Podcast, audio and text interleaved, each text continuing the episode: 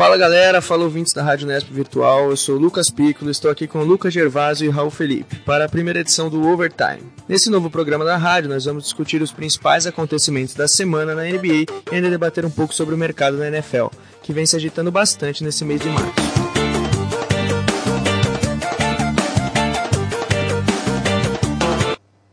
E a nossa primeira discussão será a respeito da NBA. O já classificado Boston Celtics foi até Oklahoma City e bateu o Thunder por 100 a 99. A cesta da vitória veio a um segundo do fim, quando o ala pivô Marcus Morris virou a partida com uma belíssima bola de três. A derrota quebrou uma série de seis triunfos consecutivos de Oklahoma, que contou mais uma vez com grande atuação da dupla Paul George e Russell Westbrook, combinados para 51 pontos. Apesar do revés, o KC continua com boa campanha de recuperação e permanece em quarto na Conferência Oeste. Já os Celtics vão se consolidando como segundo do leste, só atrás de Toronto. E aí, o que vocês têm a falar aí sobre o momento da, das franquias aí? O Boston, mesmo com vários desfalques, conseguiu vencer o Oklahoma que vinha forte na, na temporada com uma boa recuperação e se mantém segundo aí no leste. É, acho que o time do Boston vai se consolidar na segunda colocação. Acho que não vai nem se esforçar para tomar essa primeira posição do Toronto. O time já está em vamos treinar para o playoff, vamos colocar jogador para descansar, vamos evitar lesões. É, então é, é, é, manter esse ritmo, é manter a segunda colocação, não tomar sustos, não fazer com que jogador se lesione, não forçar participação. Ah, estamos perdendo aqui, ali, final de jogo, vamos tacar alguém ali para jogar. Não, deixa. Se conseguir virar, virou. Se não conseguir, continua aí. E, e, é isso, é manter, porque eu acho que de todos os times em disputa, eu acho que essa temporada a camisa pesa. E eu acho que o Boston vem forte. Acho que o Boston vai vir numa crescente muito grande nos playoffs. E vai conseguir se impor. Agora o time do OKC é, começou o campeonato mal, começou é, fraco, lento.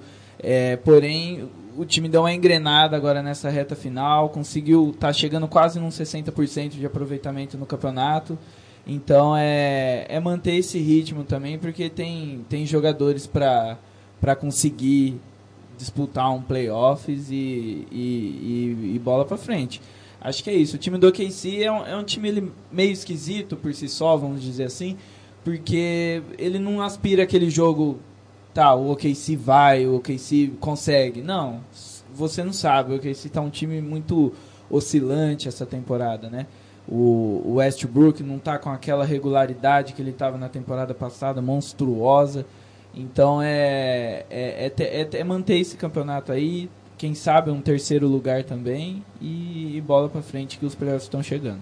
Acho que é interessante também a gente falar que Boston vai, vem muito bem com um elenco muito forte, né? Mesmo com o Kyrie Irving fora, com o, Gordon Hayward já desde o início da temporada fora, o elenco funcionou bastante. O Jason Tatum fez 23 pontos, o Morris, que a gente já destacou que fez a sexta da vitória, com 21 pontos, Terry Rozier, que vem muito bem também. Então é um time que pode não ter muito nome, mas vem forte também para os playoffs. E agora, para falar um pouco do Cleveland, né? Terceiro colocado no leste, o Cleveland Cavaliers chegou à sua 41ª vitória na temporada, ao bater o Milwaukee Bucks por 124 a 117. A partida contou com show à parte de LeBron James e Giannis Antetokounmpo.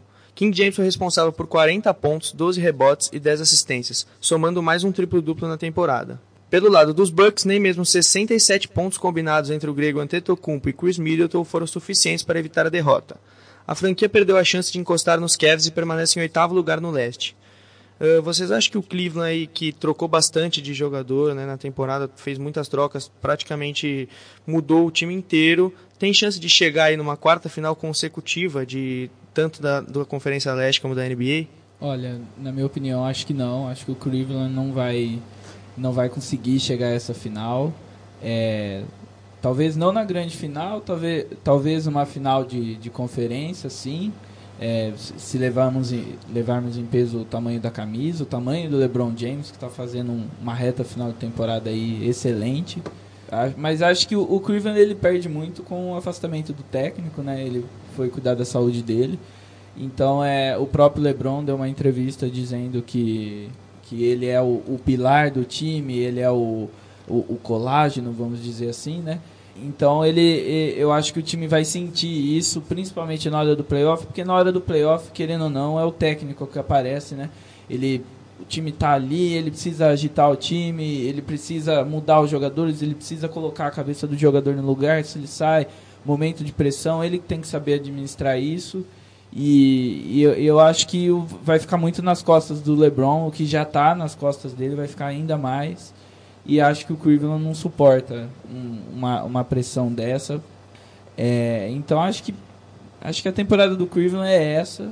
É, se mostrou bastante irregular, né, por causa dessa, dessas trocas de jogadores. Mas é isso aí. Agora no caso do, do Bucks, o Tetocompo tá levando o time nas costas, né? O, surpreendeu essa temporada. Não, é, era um time que não dava para falar que ia ficar entre os oito primeiros, até poderia falar que ia brigar com a oitava posição, mas acho que é um time que está surpreendendo por enquanto. É um time para a primeira rodada de playoffs apenas e, e, é isso aí. É interessante falar do, do time do Milwaukee Bucks. Ah, tem alguns jogadores interessantes, como o Eric Bledsoe, que veio do Phoenix Suns, que é muito bom, sempre dá média de 8, 9 assistências por jogo. O próprio Chris Middleton, que sempre pontuou bastante das bolas de três, só que o time não, não tem aquela força para se colocar firme mesmo como um dos postulantes a ganhar a Conferência Leste, né? Então acho é, difícil não, não se impõe nessa, nessa busca pelo título, ele se impõe como um time mediano ali. Acho que na hora que chegar um playoff, a camisa pesa e o Milwaukee vai ficar de fora. Então vamos falar um pouco agora do melhor time da NBA até aqui, porque Trailblazers e Rockets fizeram ontem um jogo digno de primeiro contra terceiro em Portland. A grande atuação de James Harden foi novamente o grande destaque da equipe de Houston. O Barba anotou 42 pontos, incluindo duas cestas de três nos três minutos finais do último quarto. Do lado de Portland, destaque negativo para a má partida de CJ McCollum, que fez apenas 8 pontos. A vitória por 115 a 111 serviu para isolar ainda mais a franquia de Houston na liderança do Oeste. E aí, James Harden MVP incontestável da temporada regular? Com certeza, não tem nem o que discutir. Tá, tá jogando muito, bateu vários recordes. Se eu não me engano, algum jogo passado ele bateu o recorde do maior pontuador num jogo só na história do Houston. Então é. O cara tá jogando muito, colocou o time dele à frente do Golden State, que é uma surpresa. Todo mundo já achava que essa temporada seria aquele Golden State e Cleveland, e não. O Golden State deu uma vacilada e o Houston, que vem nessa crescente excelente de temporada, é, tomou a frente. É, no, no caso do, do Blazers, interrompeu uma sequência de vitórias, se eu não me engano eram 13 vitórias consecutivas, e, e, e deu, deu um baque no time para falar, calma aí, playoff está chegando, a gente vai jogar e, dá, e olha o que, que a gente vai enfrentar. Então é, é ficar esperto, é manter o, o que está fazendo e, e, continuar, porque o playoff está chegando e eu acho que eu acho que do, as duas conferências já estão com os times bem definidos, assim, né? Então é, é ver quem que vai pegar ali para jogar e começar a treinar em cima disso. É, Portland era o melhor time depois do All-Star Weekend na NBA, né? Vinha numa sequência espetacular mesmo. Mas falando um pouco mais do James Harden, né? Duas temporadas seguidas que ele bateu na trave buscando o MVP. Sem, atrás da, da melhor temporada que o Curry fez, ele foi muito bem, mas não conseguiu por causa do Curry. E no ano passado o cara fez uma temporada espetacular, só que o Russell Westbrook foi algo fora do normal, bateu o recorde de triplos duplos na temporada. E essa temporada o cara consegue fazer ainda mais do que ele fez na temporada passada, o Harden. Então é, eu acho que é incontestável mesmo. Não, incrível é o, o, o jogo dele, o, ele leva o espírito do time. Da, quando você assiste um jogo do Houston em casa, você percebe que a torcida compra a ideia do Harden, aquela ideia meio maluca, aquela barbona dele, ele vira um personagem e ele carrega o time e ali ele joga o basquete dele. Eu acho que se ele tirar esse espírito dele, ele não consegue impor esse jogo que ele tem, entendeu? E acho bom e importante também é, frisar a temporada do, do Nenê, que está bem regular no time do, do Houston. E, e, consegue fazer grandes atuações quando entra e, e e, fica. O Nenê, ele, ele é muito bom ali no, no, garrafão, quando ele vai enterrar, quando ele vai fazer alguma tabela, ele é muito ágil nisso. Então é, é ficar esperto com esse time do Houston aí, que eu acho que junto com o Boston são os dois favoritos ao título. Bom, maravilha, então agora vamos falar um pouco mais sobre a vitória do Minnesota Timberwolves sobre o Los Angeles Clippers em Minnesota. O trio formado por Carl Anthony Towns, Andrew Wiggins e Jeff T combinou para 77 pontos e foi novamente o ponto de desequilíbrio para os Wolves. Destaque também para DeAndre Jordan por parte dos Clippers, que terminou a partida com mais um duplo-duplo e mais de 80% de aproveitamento nos arremessos de quadra. Com a vitória, Minnesota subiu para o sétimo lugar na Conferência Oeste e continua na zona de classificação para os playoffs. Já o Clippers caiu para a décima posição e permanece fora. Uh, vocês acham que o Minnesota, o Minnesota, perdeu o Jimmy Butler, né, que vinha jogando muito bem e mais, mais de 20 pontos de média por jogo, e o time estava bem em terceiro, quarto da conferência. Teve a saída dele, o time caiu bastante, agora trouxe o Derrick Rose, que é uma, continua sendo uma grande incógnita, mas tem bons jogadores, né? O Carl Anthony Towns, que é um All-Star, o Andrew Wiggins tem muito potencial, mas o time me parece que perdeu força mas para a pós-temporada, tudo indica que o Jimmy Butler vai voltar e o, quem pegar o Minnesota acho que vai ter um uma dura tarefa pela frente. Acho que de todos os times que a gente poderia considerar surpresa, o Minnesota foi o melhor.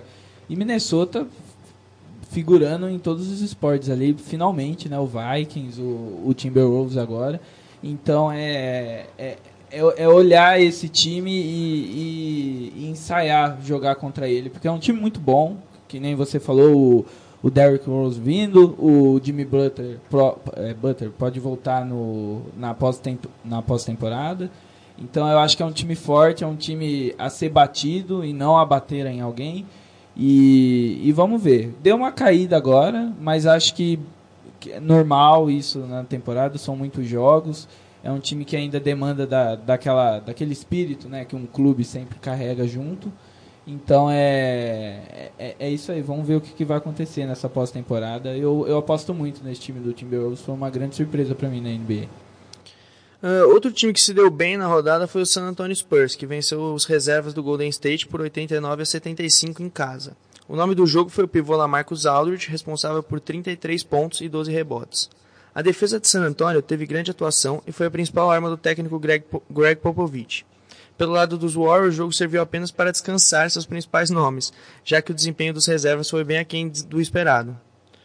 E aí, vocês acham que o San Antonio ainda tem força para brigar no, na Conferência Oeste ou o time vem envelhecendo e não tem mais aquela pegada para um playoff?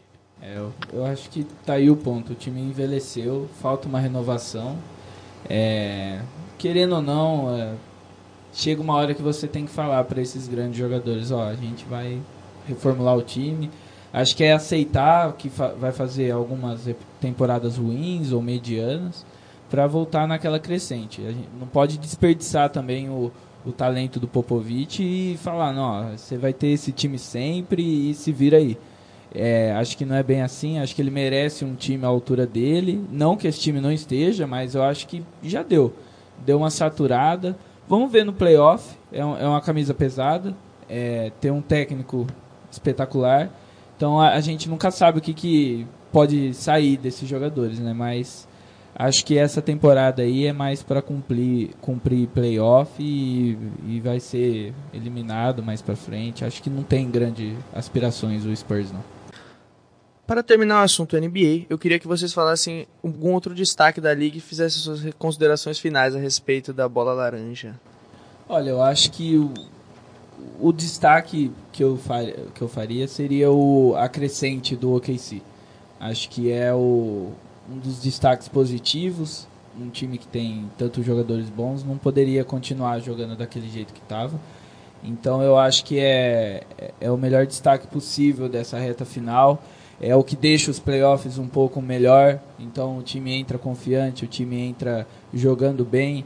E, e outra, a gente não pode tirar aquela torcida de OKC dos playoffs, aquela torcida é muito louca. Eu, e, tipo, como um fã de esportes, eu acho que é, pecado você deixar esse time de fora. Então, muito bom. E o, o, outro destaque que eu daria, já falei nos meus comentários, acho que é a participação do Nenê no time do Houston. Eu, eu tô gostando muito. E para um jogador que já tem uma certa idade e, e por ser brasileiro, tá na NBA, tá jogando muito bem. Acho que é continuar assim. Vamos ver se ele aguenta a temporada que vem jogando no mesmo nível. E bola para frente. É, e assim se encerra nosso primeiro bloco. Voltamos já já para falar das movimentações no mercado da NFL.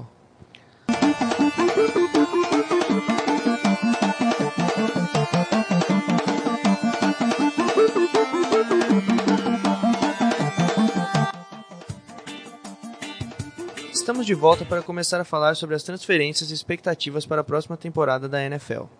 Para começar, o Seattle Seahawks é um dos times que mais preocupam para a próxima temporada. A equipe dispensou os astros Richard Sherman e Jimmy Graham, que foram para o San Francisco 49ers e para o Green Bay Packers. E aí, o que vocês acham desse desmanche no time campeão do Super Bowl 48 e que há muitos anos vinha frequentando playoffs, era um time forte, interessante, mas que agora parece que vem uma temporada dura pela frente? É, eu acho que está é, tá acontecendo um processo meio natural no time do Seahawks, porque o time se, se formou, ganhou o Super Bowl, perdeu uma final do Super Bowl para o Patriots depois num, num lance até hoje considerado bizarro por muitos. E depois disso começou a acontecer um desmanche no time do Seahawks que eu, eu vejo como natural e necessário. Vai passar por uns tempos talvez difíceis na temporada. É, não conseguiu os playoffs nessa última temporada, foi por pouco. Na última rodada acabou não conseguindo é, uma vaga no, no Wild Card. É, é, agora é ver como que o, que o Russell Wilson vai conseguir trabalhar com as novas peças que podem vir aí do draft, porque na free agency o, o time do Seahawks não está conseguindo buscar jogadores de muita relevância. Eu acho interessante também a gente falar dos 49ers, que a gente citou agora com a entrada do Richard Sherman. Outro nome que foi para a equipe é o Jerick McKinnon, que é o running back do que foi o running back do Minnesota Vikings nessa temporada, e a gente já consegue ver a mão do técnico ali, o dedo do Kyle Shanahan, que era coordenador ofensivo quando o Atlanta Falcons chegou ao Super Bowl e agora, desde o final da temporada passada, é head coach no San Francisco 49ers e já vê né, aquilo que ele gosta, um, um running back que recebe muitas bolas e um cornerback muito forte, muito bom, que é o Richard Sherman, aliás, com um contrato muito bem elaborado, que ele só vai receber uma quantia absurda se ele for três vezes é, pro Bowl, pro Pro Bowl três vezes, chegar é, ao time da temporada e São Francisco é um time que depois de muitas temporadas vem forte aí. O time do São Francisco vem forte e o mais irônico e engraçado dessa história toda é que, é que o 49ers divide, é da mesma divisão que o Seahawks, né? Que é da, da mesma divisão da, da NFC. E falando um pouco sobre o, o Tyrant Jimmy Graham, que foi pro Green Bay, é, o contrato dele com o Green Bay são de 3 anos, no valor de 30 milhões de dólares. Então foi uma aquisição muito grande do Green Bay para a próxima temporada. É, e por parte dos, dos Packers é interessante a gente falar da saída do Jordi Nelson, né, que tinha um entrosamento muito forte com o Aaron Rodgers, naquela conexão ali uh, que o Aaron Rodgers sabia muito bem fazer, e ele vai para Oakland e eu acho que vai ter um entendimento muito bom com o Derek Carr também, que é um, um excelente quarterback. O Derek Carr é um novo QB na liga, mas que está vindo muito forte, quase levou o time do Oakland mais longe né, na, nas últimas temporadas, mas acabou sofrendo lesão justo no, no, começo dos playoffs. Só que o Aaron, o, Aaron Rodgers vai sentir, acho que, muita falta do, do seu wide receiver, Jordan Nelson, porque eles trabalharam muito tempo juntos, acho que foram mais de oito anos, é, ganharam um Super Bowl, então eles têm muita conquista, muitos, muitos números é, de expressão na, na liga americana. Legal, agora outra franquia que perdeu alguns titulares foi o todo-poderoso New England Patriots, que contou até agora com as saídas de Daniel Amendola, Malcolm Butler e Dion Lewis. Isso sem falar na saída do coordenador defensivo Matt Patricia, que já havia saído logo após a derrota no último Super Bowl. Vocês acham que os Pets vão conseguir manter essa soberania na, na AFC? Eu acho que nunca dá para duvidar do, do New England quando se trata ainda de um cara chamado Tom Brady, que nos seus 40 anos ainda faz o que faz. Só que mesmo assim eu acredito que o time do New England vai sofrer muito, porque o Daniel Amendola era um dos principais peças ofensivas do time. Ele acabou indo para o Miami Dolphins pelo contrato de, com um contrato de dois anos e 12 milhões. E o Matt Patricia era um coordenador defensivo que sabia é, entender muito bem o jogo dinâmico das equipes e sabia muito bem reverter qualquer situação de jogo. Então eu acho que o que mais vai sofrer no time do Green Bay talvez seja a parte defensiva pelo desfalque do Patricia. Só que na linha ofensiva ainda tem o Tom Brady, então não dá para duvidar do que aquele cara é capaz de fazer. É, e vamos frisar também a boa contratação do Dolphins, né? Tava na hora do time do Dolphins contratar alguém de peso pro ataque deles e, e ver se muda o patamar desse time, que pelo amor de Deus, né? É um puta time tradicional, mas hum, parece que não engrena mais. É interessante que a gente nunca pode duvidar também do Bill Belichick porque ano passado, mesmo sem o Julian Edelman a temporada inteira, o Daniel Amendola foi o principal alvo de recepção do Tom Brady, mas agora volta o Julian Edelman e a saída do Malcolm Butler é algo, eu acho que normal, pelo valor de 61 milhões de dólares por cinco anos, não tinha como segurar e, E o Bill Belichick sabe trabalhar muito bem com esse período de free agency, com as trocas. É um cara que não tem medo de trocar durante a temporada. E eu não tenho dúvida que New England ainda vai permanecer forte aí. Vamos falar um pouco agora sobre a dança das cadeiras de alguns quarterbacks da liga. Qual equipe vocês acham que se deu melhor aí com essas trocas, né? Porque teve Kirk Cousins, é, Chase, Case Keenum, o Tyre Taylor, vários quarterbacks trocando de, de time. E vamos, o que, que vocês acham? Eu acho que, que quem se deu melhor nesse, nessa troca de cadeiras, como você mesmo falou, foi talvez o Denver Broncos. Tanto é que existe até uma página, uma fanpage deles no Brasil, é, em que muitos fãs do, da franquia aqui no nosso país é, acabaram elogiando muito a, a contratação da Free Agents do QB que, que acabou se destacando na última temporada, levando o Minnesota longe nos playoffs, inclusive com aquele episódio do milagre de Minnesota. Então, eu, eu acredito que o, que o Broncos vem forte para essa temporada. E falando um pouquinho dos números do Case Keenum na temporada passada, em 14 jogos na temporada pelo, pelo Minnesota Vikings, ele conseguiu levar o time na melhor campanha da NFC, com apenas 3 derrotas em 16 jogos. Então isso mostra que, que foi uma, uma, uma grande compra do time do Denver. Beleza, então. O outro que trocou de casa foi o kicker brasileiro Cairo Santos, que trocou o Chicago Bears pelo New York Jets. Vocês acham que o Cairo tinha vaga em algum time mais consolidado ou ele fez uma escolha certa de ir para o New York Jets? eu acredito que o Cairo sempre poderia ter uma possibilidade de, um, de uma grande vaga em uma franquia grande da NFL. Só que eles acabam não, não, vendo isso. Não, não sei se existe uma desvalorização por conta dele ser estrangeiro ou, ou coisa do tipo. Só que ele fez uma grande carreira com, com números muito importantes para o time do Kansas City. E após uma lesão, ele acabou perdendo seu contrato. Fez um contrato de novo com o Chicago Bears. E pela mesma lesão que ele acabou sofrendo novamente, eles cortaram seu contrato. Então, eu acho que o que acabou acontecendo com, com o Cairo Santos foi a única opção que sobrou para ele foi, foi um contrato com o New York Jets. Bom, então, para encerrar agora o assunto NFL, eu queria, eu queria ouvir as considerações finais de vocês a respeito desse mercadão aí, com algumas outras trocas, porque eu acho que tem uma coisa interessante para a gente falar da aposentadoria do Carson Palmer, né, que foi um quarterback respeitado na liga, que teve qualidade, sofreu com lesões, mas é, sempre participou. Ele foi quarterback de Cincinnati, e agora de Arizona, é, times que não, não mostraram muito potencial para ganhar. Ele poderia ter sido, eu acho, um quarterback muito mais vitorioso. Uh, e outra coisa a respeito de Arizona, que para mim foi um dos piores times nesse período de free agents, que foi a saída do Tyron Matthew, né, o texugo do Mel, conhecido, safety, foi para o Houston, Texas, é uma, per, é uma perda interessante, é muito difícil aí de, de recompor.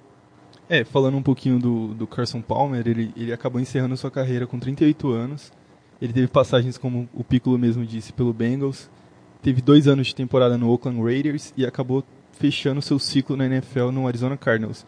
Só que eu ressalto o que ele falou mesmo. É, é, eu acho que é basicamente isso. O Carson Palmer sempre soube lidar com linhas ofensivas que não favoreciam o seu jogo, só que com muita inteligência e, e táticas ele, ele, conseguia levar o time adiante.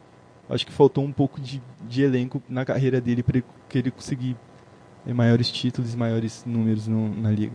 E só para encerrar, né, esse período de free agency a gente sempre debate, acha importante. É, o Philadelphia Eagles, por exemplo, o time campeão do Super Bowl no ano passado, eles tinham 27 atletas que vieram nesse período de free agency, né?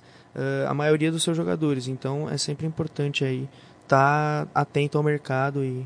Então, eu também acho que a, que a free agency é um momento extremamente decisivo para o futuro da temporada do, das franquias e acho que é um, um dos momentos mais importantes fora da temporada. Porque é o, é, o, é o tempo em que as franquias conversam entre si, negociam jogadores, vendem jogadores e vendem até picks no draft. Então acho que é, que é um dos momentos mais importantes fora da temporada. É, se a gente for ver também, a gente leva pro, pro aspecto de experiência. É, o draft ele traz jogadores novos, jogadores que estão no, nos colleges, na faculdade. Então é esse free ele te dá a possibilidade de trazer jogador mais cascudo, mais experiente, que já conhece a dinâmica do gru de grupo de, da NFL, já sabe como jogar ali e suportar a pressão. Então é, é, é, bem importante, você não fica só dependente de joias novas e pode aproveitar o mercado de jogadores que já, já, já está na liga há muito tempo. Bom, então é assim que nós encerramos a primeira edição do Overtime. Esperamos que tenham gostado e voltem a nos acompanhar em breve. Obrigado.